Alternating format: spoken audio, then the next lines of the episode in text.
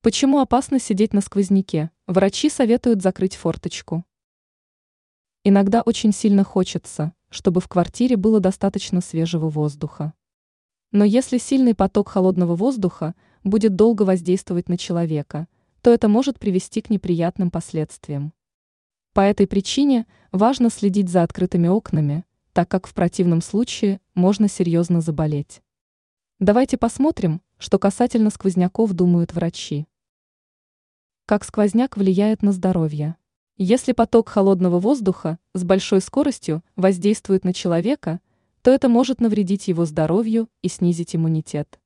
Также сквозняк становится причиной переохлаждения и воспаления. Важно понимать, что ветер и стоячий холодный воздух воздействуют на тело по-разному. Продуваемый организм не успевает компенсировать потерю тепла, что и приводит к развитию заболевания. Даже если для ветра будет открыт небольшой участок тела, то это может спровоцировать сбой в теплообмене человека, что приводит к развитию гриппа, воспалению мышц и нервных окончаний.